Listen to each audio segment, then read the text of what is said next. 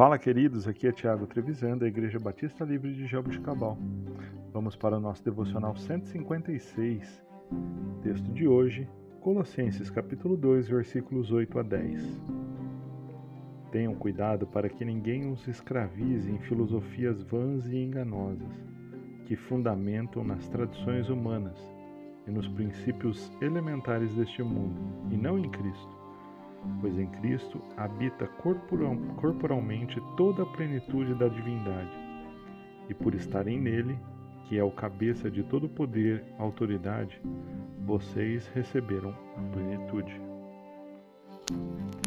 A mesma fé que exercemos quando entregamos a nossa vida a Deus deve ser usada todos os dias, à medida que crescemos espiritualmente.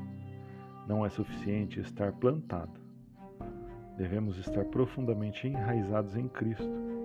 Precisamos encontrar nossa força nele para que cresçamos e amadureçamos em fé. Paulo adverte os irmãos colossenses que não deviam ser ensinados e escravizados por pensamentos e filosofias humanas.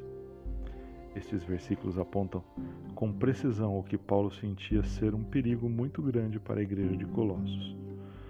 A igreja de Colossos estava sofrendo ataque de ensinos gnósticos, um movimento religioso de caráter sincrético e esotérico desenvolvido nos primeiros séculos da nossa era, à margem do cristianismo institucionalizado, combinando misticismo e especulação filosófica.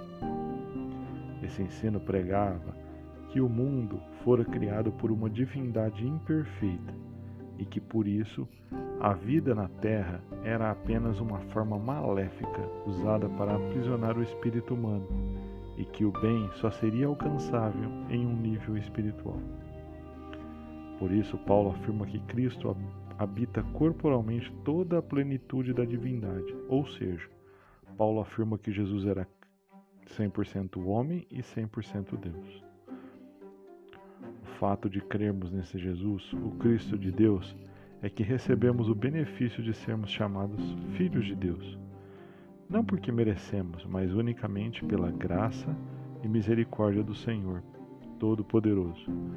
Precisamos dar testemunho desse fato diariamente, declarando que Cristo é o nosso Salvador.